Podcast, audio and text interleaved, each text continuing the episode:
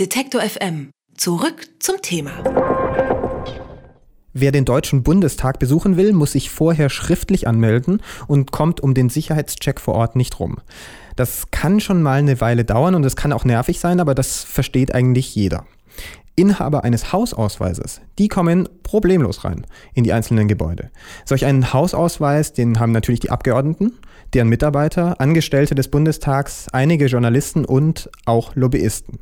Sie stellen entweder einen Antrag über eine öffentliche Lobbyliste oder einer der parlamentarischen Geschäftsführer stellt den Antrag für sie. Dann erfährt die Öffentlichkeit nichts davon und die Lobbyisten bekommen trotzdem einen Zugang zum Bundestag.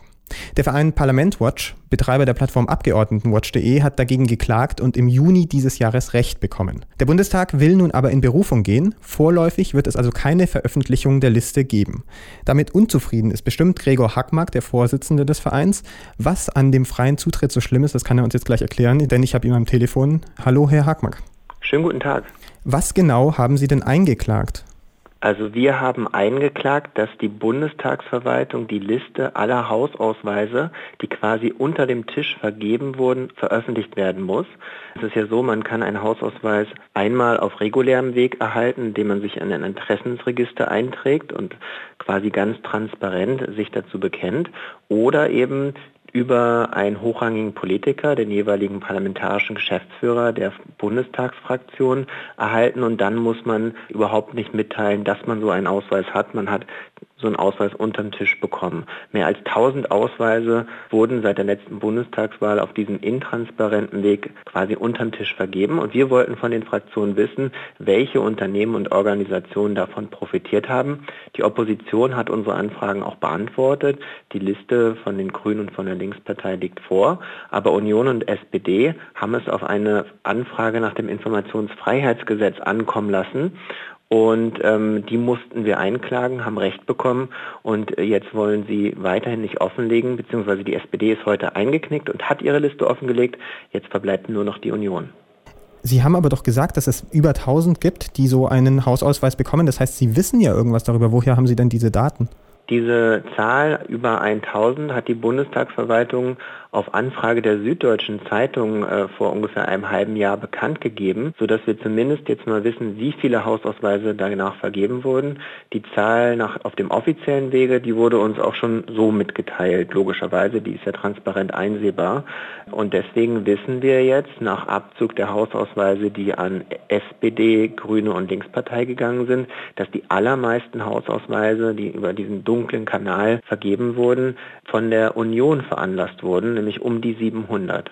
Ich verstehe Ihr Anliegen um die Transparenz und Ihr Verein ist ja auch bekannt dafür, das immer wieder zu fordern. Aber ist das nicht eine Spitzfindigkeit? Ich meine, wenn ich reinkomme leicht in das Gebäude des Bundestags, ohne mich jedes Mal kontrollieren zu lassen, dann bedeutet das doch noch lange nicht, dass ich in die Gesetze was reinschreiben kann.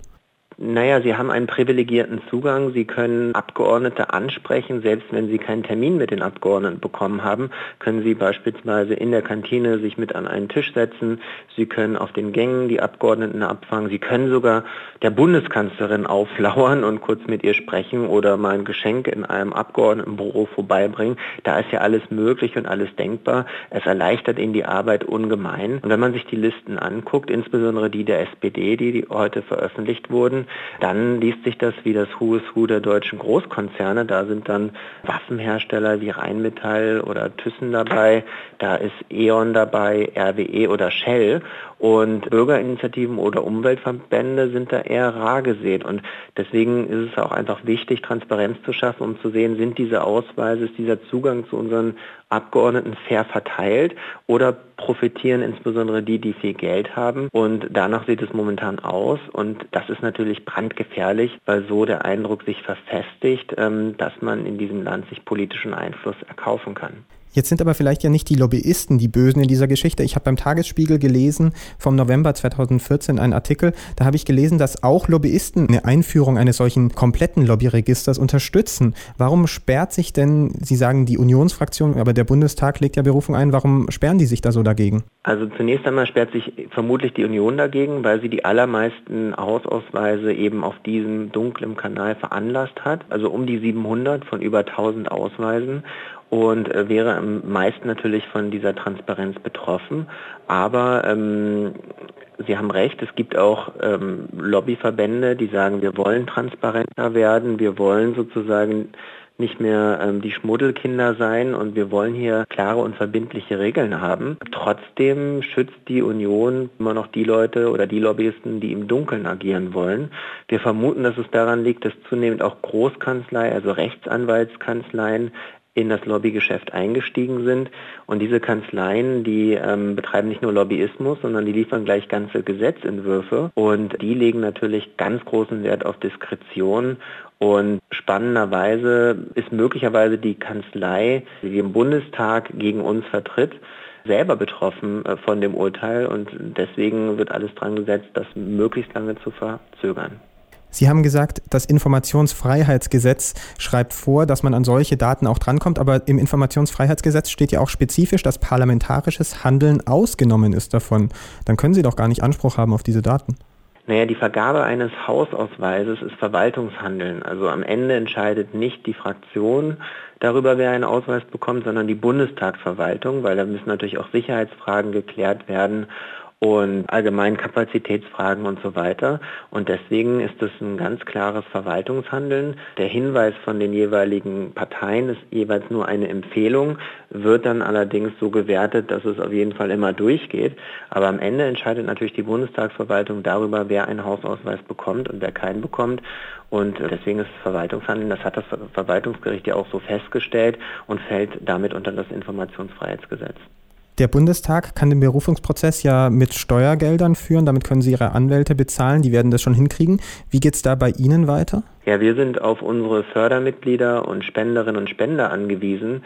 Wir können uns natürlich keine große Anwaltskanzlei äh, leisten, sondern wir haben eine Anwältin beauftragt, die sehr kompetent ist, die Frau Pink. Das Ganze kostet natürlich eine Menge Geld und auch Zeit.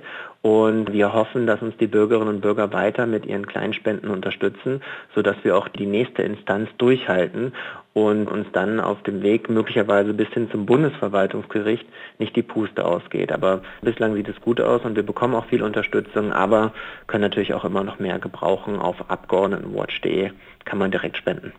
Der Bundestag verweigert weiterhin, eine Liste aller Lobbyisten zu veröffentlichen, die einen einfachen Zugang zum Bundestag haben. Es sperrt sich besonders die Fraktion von CSU, CDU. Wir haben mit Gregor Hackmack von Abgeordnetenwatch.de gesprochen, der diese Klage geführt hat gegen den Bundestag. Vielen Dank, Herr Hackmack. Ich danke Ihnen. Alle Beiträge, Reportagen und Interviews können Sie jederzeit nachhören im Netz auf detektor.fm.